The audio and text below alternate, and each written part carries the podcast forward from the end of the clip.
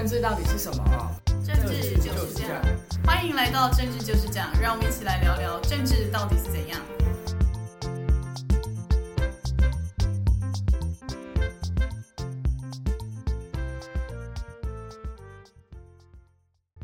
大家好，欢迎回到政治就是这样，我是雨洁，我是南天，大家好。今天我们的节目比较特殊，一开始呢，先进了一段歌曲。这段歌曲呢，其实有一点时间的岁月，补破网。那为什么要播这一段歌曲呢？是因为，呃，其实我们看到国内二四年一月十三号就要总统大选投票了，但是最近看起来好像各党候选人都在努力的补破网。那绿营在补性平事件的破网，蓝营呢在补这个未读事件的破网。那柯文哲呢也要频频为自己呃说的一些话的一些行为呢去做一些修正。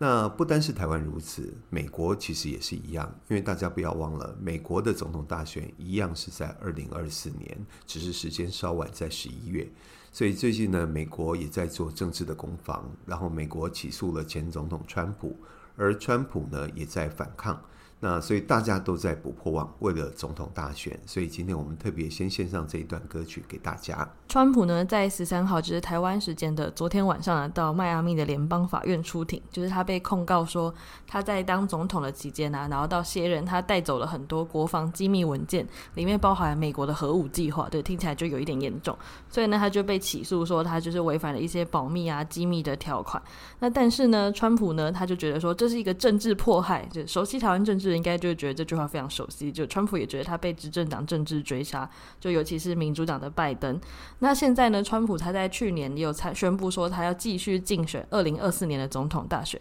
那究竟川普会不会归来呢？大家也不知道。而且呢，因为像川普这次被控告这个呢，他罪名其实有一点多。如果他全部都定谳的话，他要被关四百年，那当然是不可能关四百年啦。那他如果顺利从这些诉讼中脱身，然后明年有可能会继续当总统的话，那美国会不会又变成一个就是一个很复杂的情况呢？嗯，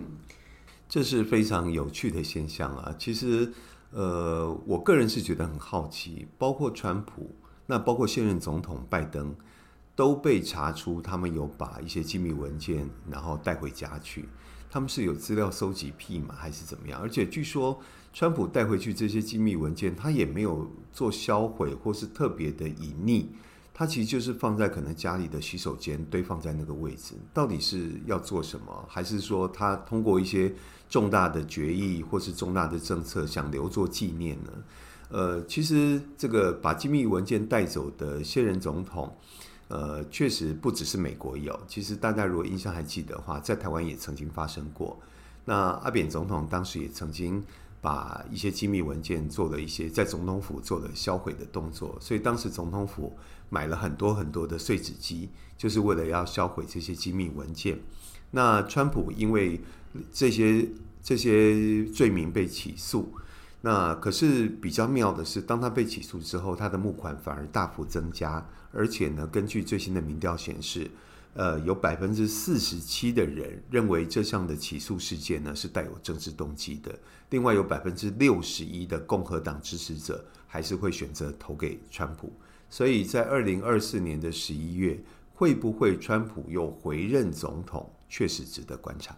因为由于美国跟台湾的关系就是还蛮错综复杂，像二零二零年的时候呢，台湾人因为就是那时候已经选完，然后民进党执政连任嘛，然后所以年底大家就一起关心美国选举。大家那时候为了就是川普可不可以连任，然后跟拜登之间就是大吵一架，就很多网络上的就是网友啊，或是各名嘴啊，KOL 都在吵架。因为那时候有人觉得说，就是因为川普在当就是总统的时候，就是做了很多制裁中国的政策。然后他又讲说什么 “Make America Great Again” 啊，就听起来就是一个好霸气的总统。对，就台湾人好像有一点喜欢霸气总裁。所以呢，那时候大家就觉得说，很怕民主党的拜登上任之后，尤尤其是大家觉得当年民主党的奥巴马对台湾没有很友善，所以他们就会觉得说，就是如果拜登当选的话，台湾是不是就有可能会被美国卖掉？所以那时候为了这件事，就是吵个不停。那但事实上，就是拜登当了四年总统，那台湾有没有被卖掉，大家都觉得都看得出来。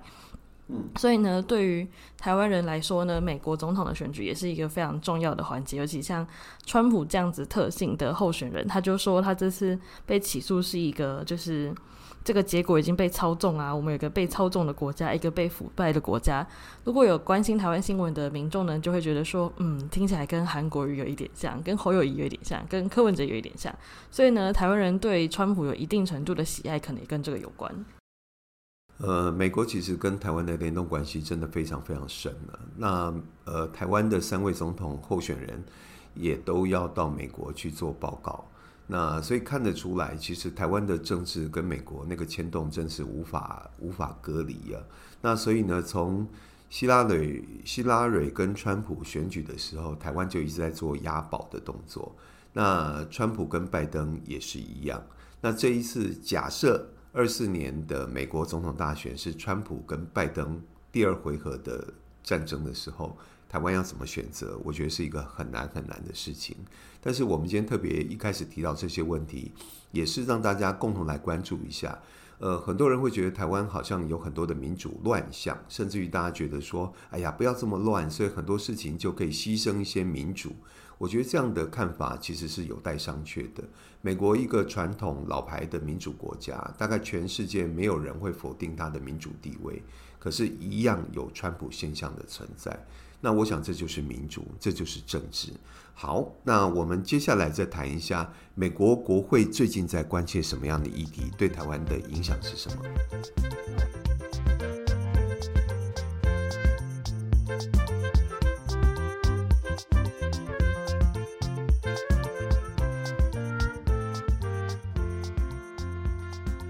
最近呢，如果平常有在看国际新闻的朋友，或者在看平常台湾新闻的呢，就会发现有一件事情：最近台湾的媒体很喜欢报道说，今天美国参议院通过了什么什么法案。哦，我要更正一下，我是美国参议院或众议院的什么什么委员会通过法案。它对于台湾来说，用台湾的政治来比较的话，就是可能立法院的经济委员会通过了矿业法修正草案，然后或者立法的立法院的外交委员会通过了什么什么修正案。那它其实就是一个委员会通过而已，它并并不代表真的三毒，但最近美国的新闻呢，就是自己也没有在讲这件事情，但台湾很喜欢报道说，例如上礼拜的时候，参议院通过了一个参议院的外交委员会呢，通过了就是一个要把中国从发展中国家的。法呃的地位拿掉的法案，就说因为中国用这个发展中国家的身份呢，拿到超多好处，例如关税比较减免呐，或是有反正有很多优惠，所以他们要把它除名。那但是这只是一个外交委员会通过，并不代表参议院通过，而且参议院通过之后还要在众议院通过，所以它距离这个法案真的生效，其实还有蛮长一段距离。就像台湾有时候常常。法案就是送出委员会，结果两年后才三读的事情，所以呢，我就觉得这个现象还蛮特别的。因为这个新闻其实通常只有在台湾出现，因为像美国人最喜欢使用的社群媒体就是 Twitter，那这些委员呢，这些美国国会议员呢都没有在推特上讲这件事情，他们的主流新闻媒体也都没有报道，我就觉得这个现象还蛮特别的。嗯，其实台湾人真的是养美国为马首是瞻呢，就是。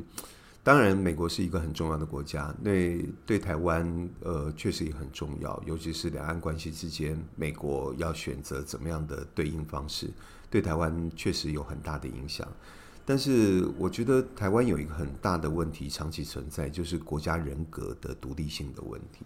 所以我们常常国家小，人口少，但是呢，对于自己国家。主权对国家人格其实不太有信心，所以常常都要仰赖别人，所以才会有刚才宇杰所说的一些现象。明明只是美国国会里面一个委员会通过的法案，我们就在这边大肆的宣传，好像美国这个老大哥已经呃宣誓要来保护我们这个小弟。但事实上，美国是不是能够绝对做到，或者美国的民意是不是绝对支持美国，甚至不行出兵来捍卫台湾的安全？我觉得这些都未来是有待观察跟商榷。毕竟从美国人的角度来想，我为什么要让我的子弟去为一个其他国家去打仗，而且是这么遥远的一个地方？那美国现在还陷在俄乌战争当中。那有没有可能分神来处理两岸事务？我觉得也是最近广泛被讨论的一些问题。所以其实有时候我们要比较客观、比较持平的来看这些东西。当然，呃，德不孤必有邻。如果说更多的国家愿意跟我们做好朋友，愿意跟我们维持一个友善的关系，我们当然愿意。但是我们其实也不太乐见有一个很大的恶邻在我们的旁边，然后两边这个关系持续的恶化跟焦灼，甚至于呃出现一些可能随时要互殴的状况，这都是我们不希望见到的。那谈到这些法案，就不得不谈到就是台美二十一世纪贸易协定，这个大概是最近最被政府引来作为伟大政绩的一个协定。但这个协定比较觉得奇怪，就是以往向来包括引发太阳花运动的呃民进党都会强调，当年在 ECFA。马英九在推艾克法的时候，都会要求要送立法院去审查，而且是逐条的审查。可是在这一次台美二十一世纪贸易协定，民进党却只认为只要送立法院备查，变成一个查照案，这是一个我觉得其实不是一个很好的决定。那毕竟这个会攸关台美之间，包括贸易，甚至于说，呃，在年底可能会针对农业有一些进一步的谈判，第二回合的谈判。但这样的法案不需要送国会审查，不需要受国会的监督，那直接就是一个备查。呃，这个在整个议事上面，是不是民进党过去的民进党所主张的？那今天执政换了位置之后呢，就换了脑袋跟想法，我觉得是值得商榷的。因为台湾呢、有一个法律叫做条约缔结法，那就是我们要跟哪个国家签什么契约的话，你就要再送立法院审查，就基本上要送审查。像当年会引发太阳花学运，就是因为我们要跟中国签服务贸易协定嘛，就两岸服务贸易协定。那但是那时候是就是当时的立法委员张庆忠在立法院的时候就，就就是他就躲到旁边，然后拿麦克风说我们现在审查通过，然后只用三十秒，所以他就被交半分钟嘛。那就是因为这件事情就被说是黑箱。黑箱浮帽，所以就引发了太阳花学运，然后也后来引起了，就是改变了这十年来的政治局势。那现在我们要跟美国签这个贸易协定呢？就我为了就是录音前，我还上行政院的网站找一下有没有内容，看起来是有网站，但网站好像宕机了，希望行政院可以快点修理。那但是。因为我们现在想要签这个二十一世纪贸易协定，最大的目标就是以后要跟美国签 FTA 嘛，就是自由贸易协定，就我们可以跟美国成为一个更麻吉麻吉的一个贸易啊、关税啊，或是什么货物交流，可以更更不一定更平等，就是可能就是更自由通畅。就像当年台湾加入 WTO，可以有一些贸易的优惠，然后进口农产品或者出口农产品。那但像这一个东西，它会不会引起台湾各个产业，尤其是年底要谈到农业的部分？当年 WTO 签署之后，有引起一个就是小小的社会事件，叫白米炸弹客。它就是为了抗议，就是台湾跟美国呃跟就加入 WTO 之后，就是一些槟榔啊或是米这些台湾原本很赖以为生的农业，都受到这些进口的影响，然后可能就没落。所以呢，这个贸易协定它到底会影响什么产业呢？或许它还是应该要把条约拿出来，一条一条好好好供社会大众检视，供立法委员去审查。对，我们一向都主张，就是呃，不管你在朝在野，你的所有的政呃政治立场都应该有一个一致的标准。过去你在野的时候主张 ECFA 要送立法院审查，那现在你执政了，那即便是对我们友好、相对友好的美国。台湾跟美国之间签二十一世纪贸易协定，我觉得送国会审查应该在法律上还是有一定的必要性。刚刚我们前面有提到啊，就是台湾的候选人都要去美国做一些面试的，就是像面面试的仪式。那最近呢，美国的外交专家就是葛莱伊啊，他跟柯文哲杠上，因为他发表了一个谈话，就是说根据他的推测，北京在这些候选人之间，就是跟就柯文哲跟侯友谊之间，他是用这两个来比较。就是北京应该会比较支持柯文哲，就被柯文哲就是解释成说，葛莱伊说对中国来说呢，柯文哲最可靠，所以就是葛莱伊就超生气嘛，然后一直发推特骂他，然后反正他们就是在进行一个隔空喊话、比战的措施。这对一个要竞逐总统候选人的民众党来说，其实算是蛮扣分的，因为他其实。他跟一个美国智库杠上，就是不管怎样都不是一件好事。那虽然葛莱仪说呢，在侯友谊跟柯文哲之间呢，中国应该喜欢的是柯文哲。那对于就是台湾的，就是台湾的好爸爸，就是美国 AIT 的处长孙小雅，他就说呢。现在台湾这三名候选人，就是赖清德、侯友谊跟柯文哲呢，他认为呢，根据他的了解，然后看他们过年过去所做的事情啊、工作啊，然后对于两岸关系来说，他认为说交流是好的，所以呢，他这三个他其实都蛮喜欢的，就是就是以他目前的观察啦。那但之后还会有什么改变也不一定，因为就是美国对于我们现在哪一个候选人的立场，就就刚刚有提到说，我们对美国选举也是在押宝，他们对我们也是在押宝，因为压到我们哪一个候选人，也会影响到未来立法院要不要签协定。像他们现在压的，就是当年压了民进党成功嘛，所以我们现在签二十一世纪贸易协定，可能就不用审查。那可能就是他们也会在观察，说台湾到底要选出怎样的候选人。是的，宇杰真是很会观察。其实美国人押宝向来都，呃，都很强势，那也都也都可以说蛮准确的。那当然，我们孙小雅处长其实非常会做人呢，所以人人都不得罪。所以他说，台湾这三名参选人他都有一定程度的了解，然后呢，他也都很喜欢，所以谁都不得罪。我觉得大家都加分，大家都可以认为说，你看美国对我是肯定的。不过，我想美国确实会在台湾尤其总统大选的选情当中扮演一定的角色跟影响力，那这是不可避免的。那当然，孙小雅孙处长也强调说，对于两岸的交流，他们也也是不反对，也是乐见的，而且认为说交流本身是好的。那所谓现状指的是某种和平与稳定，而非受到胁迫的现状。其实，呃，我们也很希望对岸的中国领导人可以体认到台湾的民心，然后台湾人民的共识。那我觉得两岸和平相处绝对是有有利于增进两边的互动跟往来，还有彼此的关系。不管未来走向独、走向统，那或是走向永远的分治，那和谐呃来面对现在所有的问题，终究会比武力相对来得好。那最近我听到一个说法，就是这几年我们的蔡总统一直强调维持现状，两岸是一个维持现状的关系。但是最近我听到一个说法，我其实个人还蛮认同的，就是改善现状。其实就像刚才孙小雅处长所讲的，现状指的是和平跟稳定。但我们坦白说，这两年。台海两岸的兵凶战危，其实是国际都非常关切的，不管是国际的媒体或是国际的政界，都非常非常关切。所以，针对这样子一个充满危机的现状，其实我们要维持吗？还是应该改善？确实值得我们的国家领导人或是政治人物都来思考这个问题。好，那我们待会儿就来进入到国内的政情，然后来看看为什么我们我们要谈不破网，还有呃二零二四总统大选的观测评分。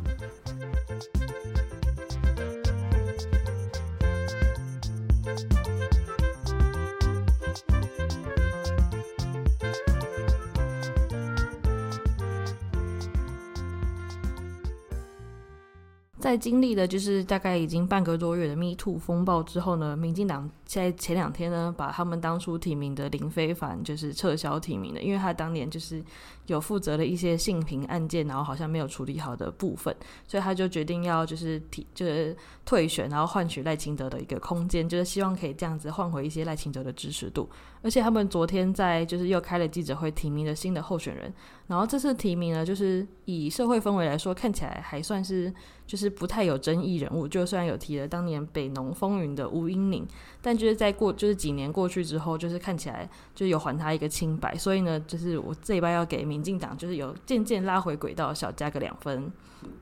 再就是国民党，国民党最近也是他们在就是提名侯友谊之后呢，一点看起来都没有任何进步的样子，就侯友谊的民调越来越低，他现在甚至掉到老三，堂堂就是一个百年大党呢，他的民调竟然输给一个新的民众党，所以我要给他小扣个一分。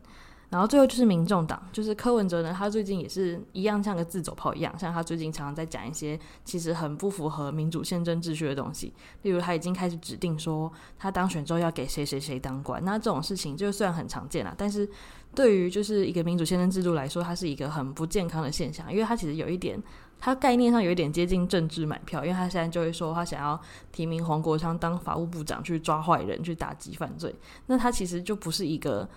正常的一个政策作为，因为他现在也不可以保证这件事情嘛，而且他这样听起来很像是就有一点买票的感觉，所以呢，我要给他小扣个一分。好，这是宇杰的观测评分。那今天我的观测评分呢，跟宇杰稍微有一点点出入。那当然，宇杰从整个政治环节面来看，那我是从政治效应面来解读这些动作跟现象。那民进党，我觉得呃也刚做了新一波的提名。那这一次的原则又回到民主大联盟。我觉得民党在这一次监困选区提名里面，最大的原则就是没有原则。所以前一波是用党内，那这一波是民主大联盟，所以提了苗博雅。那苗博雅提名出来之后呢，也立刻引起党内的反弹，包括党内的简淑培议员的反弹。我讲，这在一个选区当中，议员之间的竞合关系，在这一次他们选完之后，要支持立委、支持总统，他们本身不参与选举，但是每一个议员都会想到下一局他选举时候的强弱优势。所以呢，在地的议员会担心，如果苗博雅这次被提名成为一个立委候选人的时候，在下一届的议员选举会成为一个超级吸票机，会影响到他的选情。所以我觉得出来反对，或是针对于民进党对于党内这些后辈的栽培有不同的意见，我觉得很可以想见。那我是觉得，民进党一直在这一次的监控选举提名上面，一直处理得不太好。就是我刚刚讲的，最大原则就是没有原则，变来变去，所以引发很大的反弹。所以针对最近民进党的整个政治氛围，我稍微扣他一分。那至于国民党呢，我想民调都已经掉到第三了，实在是没有什么可喜可贺的事情，所以我继续给他扣一分。那侯友谊真的要加油啊！因为现在的民调显现出来的越来越像当年台北市长选举陈水扁、赵少康跟黄大洲，当时黄大洲市长就落居到了第三，最后呢弃保还没有很明显的发酵，所以是由陈水扁当选。那这一次柯文哲跟侯友谊老二跟老三之间会不会有弃保？我觉得很值得观察。如果一旦弃保出来，根据这一份林传媒的民调，赖清德只有三十七，然后呢，柯文哲是三十一，侯友谊是二十一，这种接近跟二三名之间的拉开是极有可能产生弃保的。如果反对绿营要下架绿营的，就有可能会集结到柯文哲身上去打败赖清德，这确实值得民进党要很小心、很谨慎。至于呃柯文哲的部分，确实有很多他的作为跟他的言论，那甚至于还没有当选，在接受访问的时候就提到说黄国昌可能是他最属意的法务部长人选，确实是有违民主的常规常理。但是就整个媒体操作上跟舆论操作，甚至于从他的民调观察来看，他还是。还是往上走的，所以我愿意从整个选情的呃氛围上，我给他加一分，这是我的观测评分。那今天的节目就到这边结束。嗯，好，我们跟大家说再见，谢谢大家。拜拜。